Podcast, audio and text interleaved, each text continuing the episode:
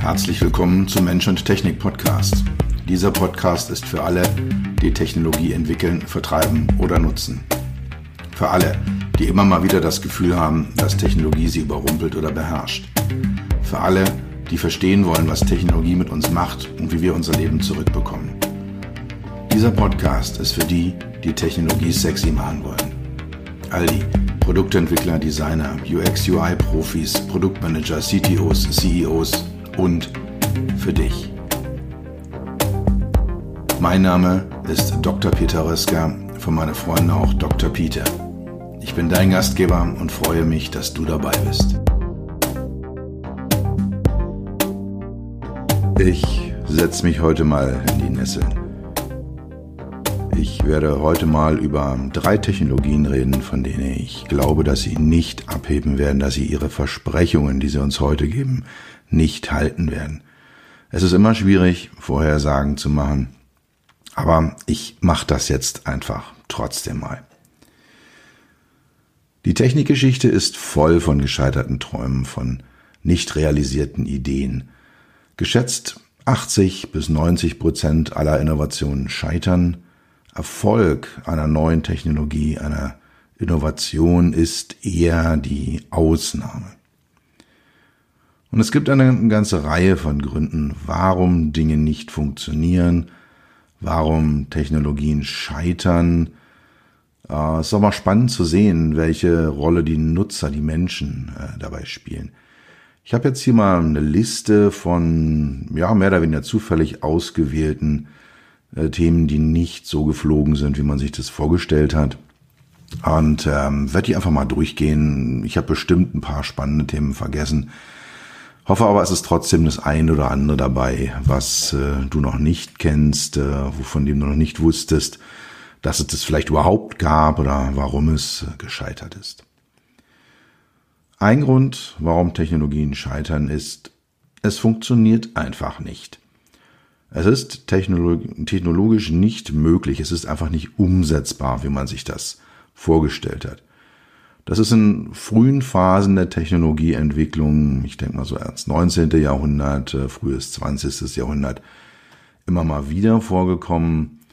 Ein Beispiel äh, noch früher ist äh, Leonardo da Vinci, der sich auch viele spannende Themen ausgedacht hat, von denen man heute weiß, ja, die kriegt man zum Funktionieren, der aber auch viele Themen ähm, hatte, bei denen man heute weiß, nein, äh, das wird wohl nicht funktionieren.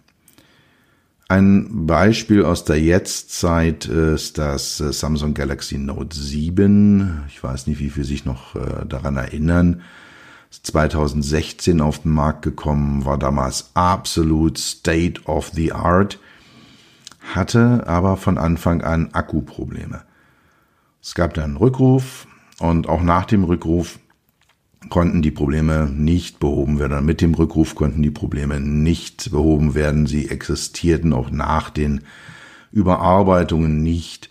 Es kam zu explodierenden Akkus, es kam zu brennenden Akkus. Das ging so weit, äh, ich erinnere mich auch noch dran, dass Airlines die Passagiere, die so ein, ein Handy in der Tasche hatten, aufgefordert haben, das auszuschalten und während des Fluges nicht in Betrieb zu nehmen, am Ende war es dann sogar so, dass die Mitnahme in Flugzeugen verboten war und spätestens das war dann der Todesstoß für, für dieses Smartphone-Modell. Ein zweiter Punkt, warum Gefahrenpotenziale scheitern, äh, warum Technologien scheitern, ist, äh, dass Gefahrenpotenziale unterschätzt werden. Ein klassisches Beispiel dafür sind die Zeppeline Anfang des 20. Jahrhunderts gewesen, die waren leichter als Luft. Das heißt, die hatten diese großen Gasballons über der Passagierkabine und die waren zu Beginn mit Wasserstoff gefüllt. Und das ist natürlich hochgefährlich, das brennt, das äh, explodiert, da reicht ein einzelner Funke aus, um diese riesige Menge an Wasserstoff in, in Brand zu setzen und zum, zum Explodieren zu bringen. Der Unfall der Hindenburg 1937 in Lakehurst bei New York. Ähm, dort ist das äh, Luftschiff abgebrannt bei der Landung. Es gab auch äh, mehrere Tote. Ich glaube, es waren 35. Äh, das war das Ende der, der, der Zeppeline. Es gab nochmal einen äh, Versuch, sie wieder zu, zu revitalisieren, äh, ist dann aber auch gescheitert. Hat aber auch andere Gründe. Da ging es dann auch nicht mehr um den Wasserstoff, der wurde dann nicht mehr verwendet. Aber das erste Scheitern der Zeppeline lag einfach daran, dass das Gefahrenpotenzial unterschätzt wurde. Ein weiterer Grund ist, es ist der falsche Zeitpunkt für eine Technologie. Ein Beispiel dafür ist der Apple Newton Mitte der 90er Jahre. Das war damals so ein PDA, Personal Digital Assistant. Im Endeffekt, ähm, ja, das, was wir heute als Smartphone betrachten, mit so diversen Applikationen von Kalendern über E-Mail, ähm, ja, also so diverse Dinge, ein paar Spiele waren da drauf. Das war das, was die hatten und es war einfach der falsche Zeitpunkt. Es kam dazu, dass es auch deutlich zu teuer war, das Gerät. Und äh, von daher ist es halt gescheitert. Ein weiteres Beispiel ist, äh, weiß nicht, wie viel sich daran noch erinnern, die Swatch Microsoft Paparazzi. 2003, äh, das, was man heute als Smartwatch bezeichnet, also eine Swatch, eine Uhr mit äh, Microsoft-Technologie drinne, die dann halt eben ja das tun sollte, was heute äh, Smartwatches tun. Problem, es gab zu dem Zeitpunkt noch keine Smartphones, das heißt, es war auch relativ schwierig zu handhaben. Und es war einfach der falsche Zeitpunkt. Es ist zu früh gewesen. Wobei, Fußnote hier, ich ähm, auch nicht so richtig sicher bin, ob Smartwatches äh, fliegen werden. Und es geht ja heute um drei Technologien, an die ich nicht glaube. Und äh, die Smartwatches hätten es fast in diese Dreierliste geschafft. Aber ich habe drei andere Themen gefunden, über die ich dann gleich noch reden werde. Es ist häufig der falsche Zeitpunkt, aber nicht zu früh, sondern zu spät. Klassiker, das Microsoft Smartphone. Ähm, die kamen einfach ein bisschen zu spät. Äh, das, äh, der, der Playground war weitgehend aufgeteilt, als sie kamen. Dann gab es einen zweiten Anlauf mit der Übernahme von Nokia, ähm, aber auch das hat nicht geklappt. Also da war Microsoft einfach zu spät dran, um sich irgendwo zwischen dem äh, Apple-Betriebssystem iOS und dem, dem Android-Betriebssystem mit einer dritten Schiene, nämlich einem eigenen Betriebssystem und eigener Hardware entsprechend aufzustellen. Ein weiterer Grund, äh, den wir im Moment auch gerade mal wieder sehen, äh, WhatsApp hat seine Nutzungsbedingungen verändert und sofort ging die Diskussion los, äh, wohin wechseln wir, was nutze ich jetzt, welcher Messenger ist denn jetzt und passiert ist de facto nichts. Also mein WhatsApp, meine WhatsApp-Kontakte hat sich gar nichts geändert. Ich glaube, ein einziger ist ausgestiegen von den äh, einigen hundert, die ich dort habe. Also von daher marginal. Menschen sind nicht bereit, einen Technologie- oder einen Applikationswechsel zu machen. Anderes Beispiel ist Google Plus, äh, 2011 eingeführt als Konkurrenz, äh, Konkurrenz zu Facebook. Aber auch da war man dann schon bei Facebook soweit etabliert. Man sah die Nachteile, aber ach, so ein Wechsel, so ein Umzug, das ist halt nicht. Und ach, wer weiß, ob die anderen mitgehen oder nicht. Und ja, man lässt das dann halt eben einfach weiterlaufen. Und es ist gut und richtig so, ich kritisiere das überhaupt nicht. Menschen haben das Recht auf Bequemlichkeit. Ein weiterer Grund für das Scheitern von Technologien ist, äh, die Erwartungen werden so hoch gepusht, dass sie nur enttäuscht werden können. Ein Beispiel dafür war der Ford Edsel in den 50er Jahren. Fahrzeug, an sich, äh, das sich auch nur noch Spezialisten oder Freunde von, von Oldtimern äh, erinnern. Ähm, der ist als, als High-End-Auto angekündigt worden, ähm, übers Marketing vorher extrem gepusht worden und er konnte die extrem hohen Erwartungen eigentlich nur enttäuschen. Dazu kam damals, dass der Kühlergrill aussah wie ein äh, weibliches Geschlechtsteil und äh, das war im prüden Amerika der 50er Jahre natürlich ein absolutes No-Go. Wo wir gerade drüber reden, Porno zieht immer. Es gab in den 70er Jahren den Kampf der Videoformate VHS gegen Betamax gegen Video 2000.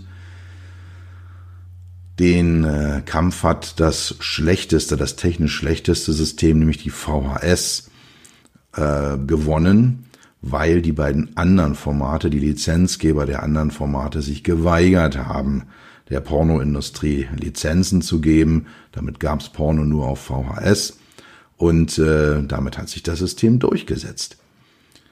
Es gibt Gerüchte, die sagen, dass sich das beim Sieg der Blu-ray gegen die HD-DVD wiederholt hat. Da habe ich jetzt keine eindeutigen Informationen zu, kann es mir aber gut vorstellen. Kleiner Fun fact am Rande. Als die Blu-ray eingeführt wurde, gab es den VHS-Rekorder noch. Also der letzte wurde 2016 hergestellt. Äh, fand ich auch, habe ich bei der Recherche für diese Folge herausgefunden. Fand ich sehr, sehr spannend. Also dann war das System also doch so überzeugend, dass es bis äh, 2016, also äh, 40 Jahre lang hergestellt wurde. Weiterer Grund, Nutzer fühlen sich unwohl und ihre Umgebung, die Umgebung der Nutzer fühlt sich unwohl mit einer Technologie. Technologie rückt den Nutzern zu dicht auf den Leib, sie dringt zu sehr in die Privatsphäre ein. Bestes Beispiel dafür die Google Glasses von 2012, äh, die erste Variante, die waren ja gedacht äh, auch für den alltäglichen Gebrauch, für Menschen, die, die, ja, sie im Alltag im Supermarkt, in Restaurants, in ihrer normalen Umgebung getragen haben. Diese Umgebung fühlte sich kontrolliert und überwacht. Und es gab dann auch den Ausdruck Glassholes für Leute, die so etwas getragen haben, obwohl ihre Umgebung das halt eben aus ethischen, moralischen, emotionalen Gründen abgelehnt hat. Dazu haben damals die Applikationen und die Use Cases gefehlt, also das, was einen echten Mehrwert nachher hätte erzeugen können. Im zweiten Anlauf 2017 hat Google dann den Fokus auf professionelle Anwender gelegt, also ja, Menschen, die Maschinen reparieren, die irgendwo im Feld unterwegs sind, mit ganz klaren, sauber definierten Kontexten. Das könnte jetzt äh, besser laufen, obwohl ich es auch nicht so richtig sehe, dass es, dass es am Abheben ist. Ein weiterer, sehr simpler Grund, warum Technologien scheitern, ist, äh, sie sind zu teuer. Sie kosten einfach zu viel Geld. Beispiel dafür der Apple Mac Cube aus dem Jahr 2000. Er war für das, was er konnte, einfach zu teuer. Also Apple hat ja immer den Exklusivitätsaufschlag in den Preisen. Da haben sie es etwas übertrieben. Dazu kam, dass er nicht aufrüstbar, nicht nachrüstbar, nicht umrüstbar war was im Jahr 2000 für einen Desktop-Rechner noch ein entscheidendes Kriterium war. Also daran ist er dann halt gescheitert. Ein weiteres sehr spannendes Thema ist der Coolness-Faktor. Also ist so eine Technologie cool, ist sie angesagt? Da gehen wir sehr, sehr stark in den Bereich subjektive Empfindung, in den Bereich User Experience rein. Da gehen wir in den Bereich äh, User Delight schon rein. Inwieweit fühle ich mich reflektiert durch eine Technologie? Inwieweit kann ich mich darüber ausdrücken? Inwieweit äh, ja, hilft es mir dabei, der Mensch zu sein oder zu werden, der ich sein oder werden möchte?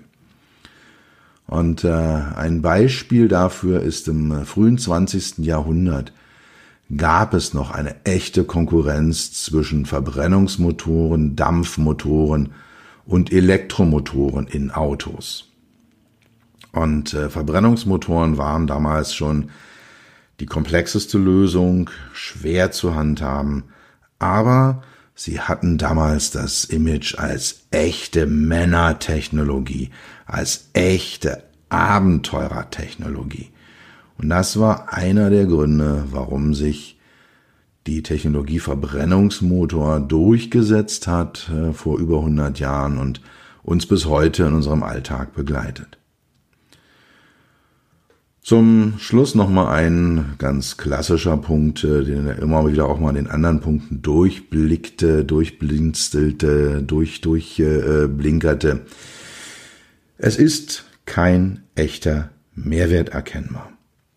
Der Mehrwert einer Technologie ist entweder gar nicht vorhanden oder erschließt sich nur den echten Technik-Nerds oder den Entwicklern oder den Marketingmenschen beim Hersteller. Ein Beispiel dafür ist äh, auf einer der letzten äh, oder vorvorletzten äh, CES, ich weiß nicht mehr, ob es 2018 oder 2019 war, waren gewölbte Displays bei Fernsehern der Hype schlechthin. Und jeder der Fernsehersteller hatte in verschiedensten Größen gewölbte Displays auf seinem Stand ausgestellt. Ich habe mich damals schon gefragt, was soll das? Was ist der Mehrwert?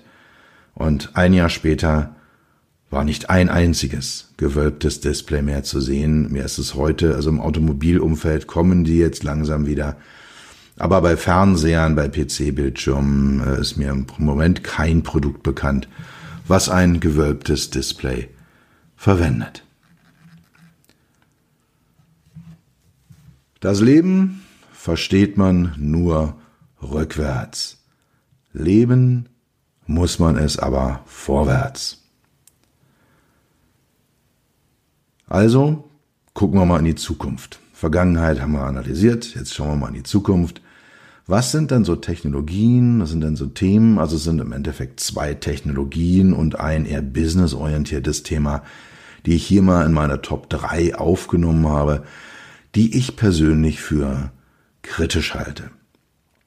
Das erste Thema, bei dem ich mir nicht sicher bin, ob es fliegen wird oder nicht, äh, sind Flugtaxis elektrische Flugtaxis. Es gibt eine ganze Reihe von Firmen, die das machen. Das wird promoted. Da gibt es super schnuckelige äh, Hochglanzbroschüren, Werbefilme, Animationen, Firmen, die Unmengen an Geld einsammeln von Investoren und selbst einer der großen deutschen Autohersteller ist auf den Zug aufgesprungen, ein elektrisches, autonomes äh, Flugtaxi zu entwickeln, auf den Markt zu bringen. Für mich ist das ein dicker Hype und ich zweifle daran, dass das äh, ja kommen wird. Es gibt diverse technische Realisierungen. Äh, mache ich das eher so als übergroße Drohne? Mache ich das eher so als Helikopter oder ganz andere Bauformen mit so äh, vielen kleinen Propellern, die entlang von irgendwelchen Tragflächen montiert sind? Also da gibt es die verschiedensten Dinge.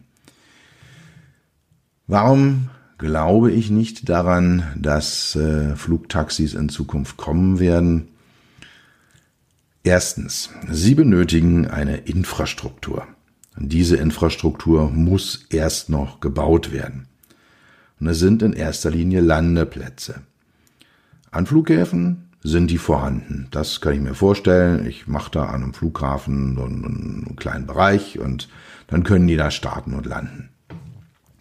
Auch ähm, auf Hochhausdächern, ja, wenn ich jetzt so an, an äh, die Hochhäuser in, in Shanghai denke oder in New York, also wenn man solche Stadtlandschaften hat, äh, die aus sehr hohen Häusern besteht, dass man da auf den Dächern so Landeplätze einrichtet, äh, ja, kann ich mir vorstellen.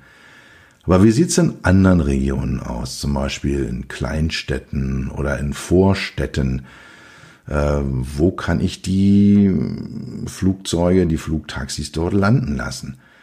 Wenn ich mal so durch meine drei Wohnorte Böblingen, Berlin, Moabit und äh, Puerto Andratsch auf Mallorca, der, mich, mich da in Gedanken durchhangel, ich wüsste nicht, wo man dort sinnvollerweise einen Landeplatz für ein, ein Flugtaxi einrichten könnte.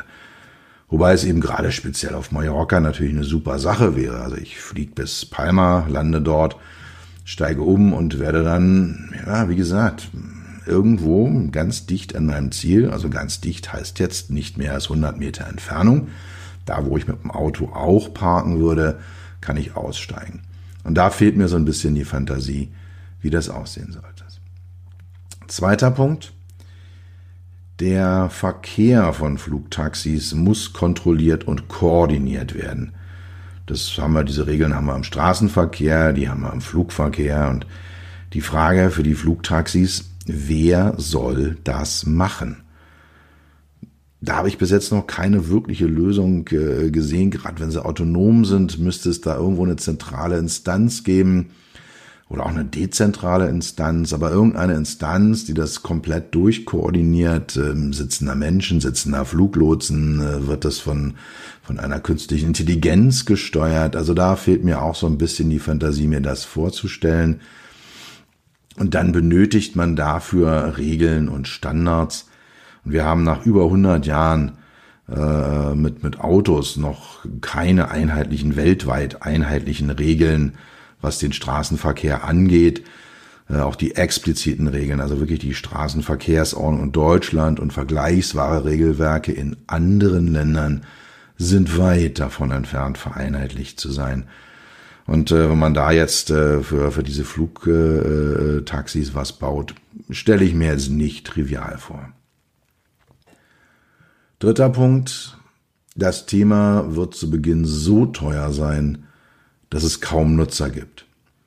Ohne Nutzer wird es sich nicht lohnen, die entsprechenden Infrastrukturen zu bauen. Ohne Infrastrukturen ist es unattraktiv, mit Flugtaxis zu fliegen. Damit gibt es weniger Nutzer und so weiter. Also da sehe ich eine Abwärtsspirale. Ich weiß nicht, wie man das umkehren kann. Es ist eine exklusive äh, Angelegenheit. Es werden sehr wenige, sehr reiche Menschen damit fliegen. Ja, da habe ich kein Problem mit. Aber als Massenverkehrsmittel na, weiß ich nicht so richtig. Nächster Punkt.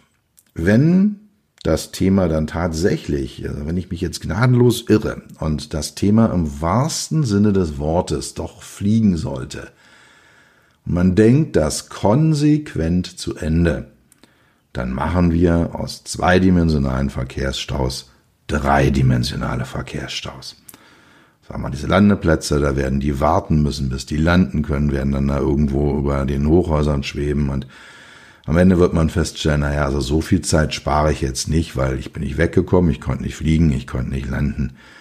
Also, ja, auch das ein Thema, wenn man es denn zum Fliegen bekommt, ähm, kann es gut sein, das war sehr schnell und äh, gibt den Film, ich weiß nicht, wie viele den kennen, das fünfte Element, äh, wo Bruce Willis am Anfang eben auch in so einem Flugtaxi dreidimensionalen äh, Verkehr hat äh, in, in, einer, in einer Megacity.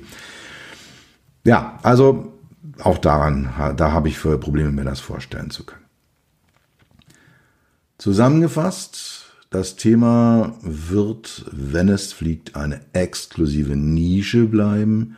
Es wird einzelne Anwendungen, einzelne sinnvolle Use Cases geben, zum Beispiel so einen regelmäßigen Shuttle-Service, äh, Flughafen wie Pudong, wer da mal gelandet ist in Shanghai, der ist relativ weit draußen. Äh, da gibt's jetzt schon den Transrapid als Transportmittel Richtung Innenstadt. Da kann ich mir das vorstellen, dass man dann irgendwo entweder nach Pudong Downtown oder nach Shanghai Downtown fliegt. Oder von JFK nach Manhattan. Da sehe ich eine gewisse First Class äh, Gruppe von Menschen, äh, die das äh, sicher gerne nutzen wird und auch äh, ohne mit der Wimper zu zucken bezahlen wird. Ein Massenmarkt, äh, der die vielen Startups, die wir jetzt gerade sehen und auch die verschiedenen Technologien rechtfertigt, den sehe ich nicht. Zweite Technologie, an die ich nicht wirklich glaube, das sind Autos mit Plug-in. Hybrid-Antriebssträngen. Bei Plug-in-Hybriden ist eine Batterie und ein Elektromotor verbaut worden. Diese Batterie kann am Stromnetz geladen werden und das Fahrzeug hat aber zusätzlich einen Verbrennungsmotor mit Getriebe und dem gesamten Antriebsstrang, der da hinten dran hängt. Die elektrischen Reichweiten sind momentan so laut Hersteller zwischen 50 bis ja, maximal 100 Kilometer. In der Realität eher etwas kürzer. Wenn es dann draußen kalt ist und ich gerne mal eine Sitzheizung hätte oder auch noch ein bisschen Musik hören möchte, da schrumpfen dann solche Reichweiten ähm, relativ stark. Das Ganze bietet sich immer an für kurze Strecken, äh, zum Beispiel für das morgendliche und äh, abendliche Pendeln zur Arbeit. Da haben viele Leute ja Entfernungen, die unter den 25 Kilometern liegen. Da kann man sich das vorstellen. Ich lade es im Büro auf, tagsüber das Auto, habe dann eine Wallbox an meinem Parkplatz, fahre abends die 15, 20 Kilometer nach Hause und am nächsten Morgen zurück. Da kann ich dann so ein Fahrzeug äh, ohne weiteres rein elektrisch betreiben. Und wenn ich dann mal auf eine längere Reise gehe, kann ich den Verbrennungsmotor nehmen. Das hört sich überzeugend an, ist es aber in meinen Augen nicht. Immer dann, wenn ich Hybride bilde, wenn ich äh, ja eine Mischung aus zwei Technologien erstelle, dann habe ich natürlich das Potenzial, das Beste aus zwei Welten zu vereinigen. In vielen Anwendungsbeispielen, in vielen Fällen werden aber die Schwächen der einen Technologie mit den Nachteilen der anderen verheiratet. Das Ganze ist dann weder Fisch noch Fleisch. Das Ganze ist eigentlich, ja, eine Kombination von Schwächen und Nachteilen. Bei Autos mit Plug-in-Hybrid-Antrieb werden zwei Antriebsstränge verbaut, ein elektrischer Antriebsstrang und ein Verbrennerantriebsstrang. Und vieles ist damit dann potenziell auch doppelt vorhanden. Ein Beispiel, die Fahrzeuge brauchen sowohl einen Tank für Benzin oder Diesel als auch eine Batterie, um den Strom zu speichern. Bei Batterien besteht immer das Problem, dass sie schwer sind, dass sie aus Rohstoffen hergestellt werden, die unter menschenunwürdigen Bedingungen und mit riesigen Umweltschäden abgebaut werden. Und auch das Thema Batterierecycling ist noch weit entfernt von einer akzeptablen und praxistauglichen Lösungen. Ich gehe sogar davon aus, dass wir uns mit den Batterien in den Elektrofahrzeugen das nächste Atommüllproblem schaffen. Solange alles gut läuft und alles sauber ist und in Betrieb ist, haben wir kein Problem. Aber wenn dann irgendwann mal der, das Ende des Nutzungszyklus erreicht ist, äh, dann schaffen wir uns ein Problem mit dem Müll, mit den Abfällen. Und also es gibt ja heute noch für bis heute für Atome kein einziges vernünftiges Endlager. Und ähnliches äh, Szenario kann ich mir auch für die Autobatterien vorstellen. Gut, und dann äh, weiterer Punkt, warum ich nicht an die Plug-in-Hybride glaube, ist, äh, die Menschen sind faul. Das äh, Laden von Plug-in-Hybriden am Stromnetz ist mit Mühe verbunden, es, es dauert relativ lange. Dazu kommt, äh, viele der Plug-in-Hybride sind Firmenwagen, werden entsprechend auch gesponsert.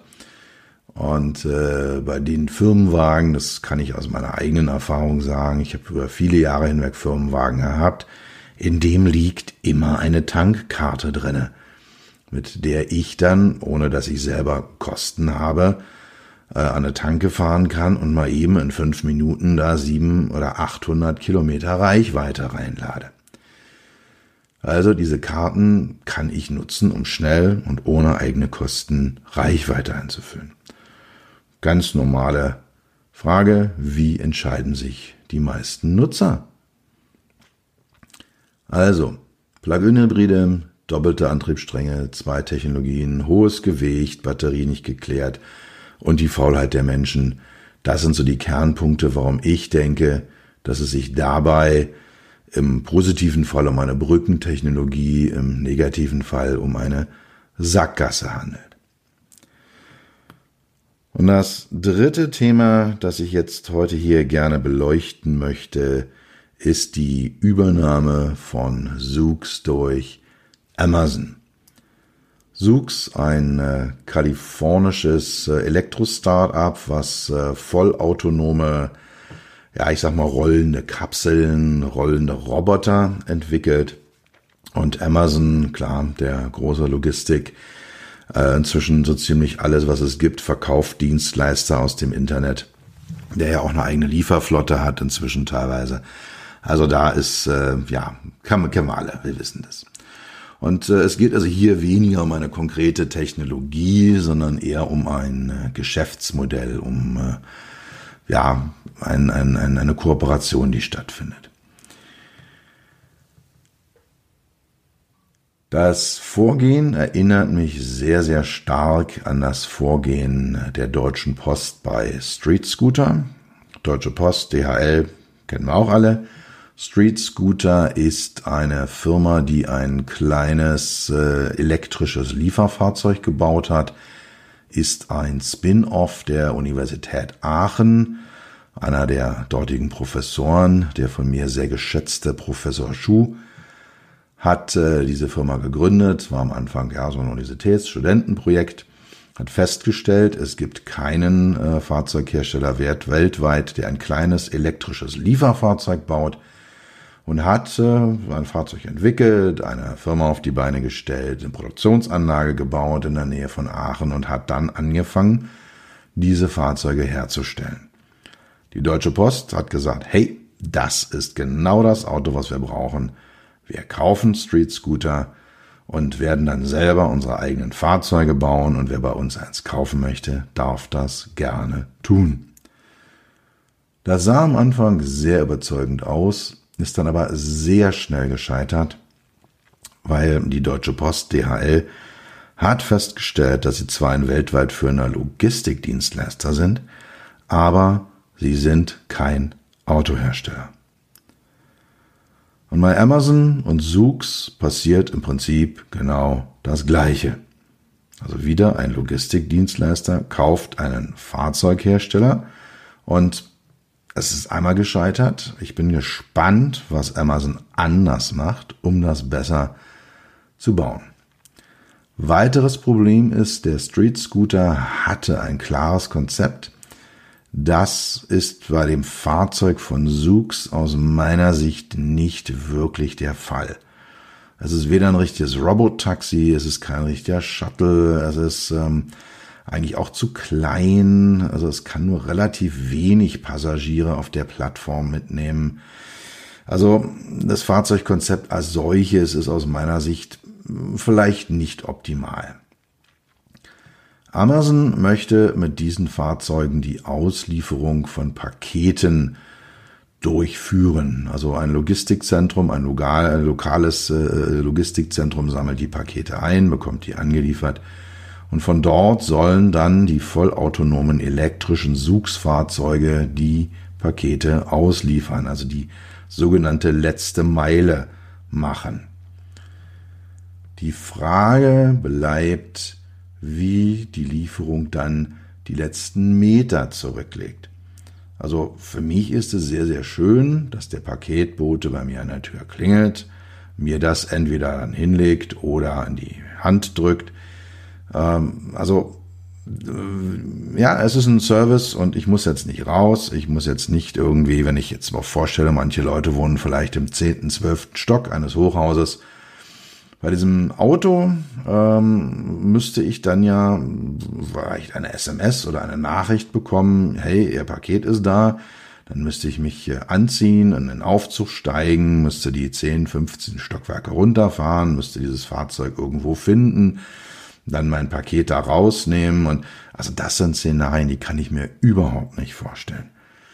Das heißt, der Amazon-Bote, der Postbote, der Paketbote mit seinem Service mir meine Ware vor die Haustür zu bringen oder persönlich in die Hand zu drücken, der ist ein essentieller Teil des Gesamtservices und ein autonomes Auto kann das nicht. Bin gespannt, wie Amazon damit umgeht. Aus meiner Sicht falsches Fahrzeug, falsche Strategie für den Use Case Warenlieferungen, Warenlieferungen, Paketlieferungen an den Endkunden wird das wahrscheinlich nicht funktionieren. Kurze Zusammenfassung.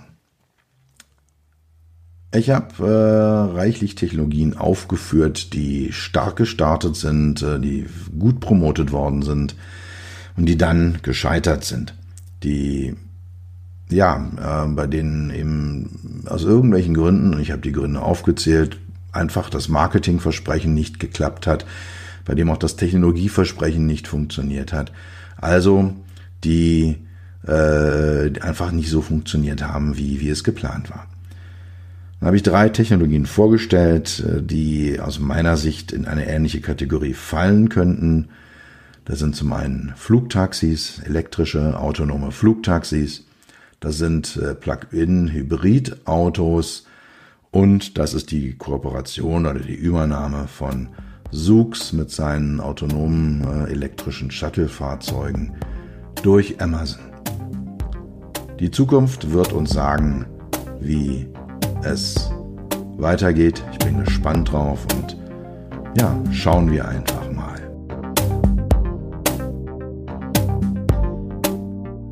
Das war's für heute. Ich bedanke mich dafür, dass du Zeit mit mir verbracht hast. Du hast etwas für dich getan, was dir keiner mehr nehmen kann. Für einen weiteren Austausch findest du mich auf LinkedIn und auf meinen Webseiten www.peter-rösker.com Rösker mit OE und SS oder unter www.beyond-hmi.de. Bis zum nächsten Mal.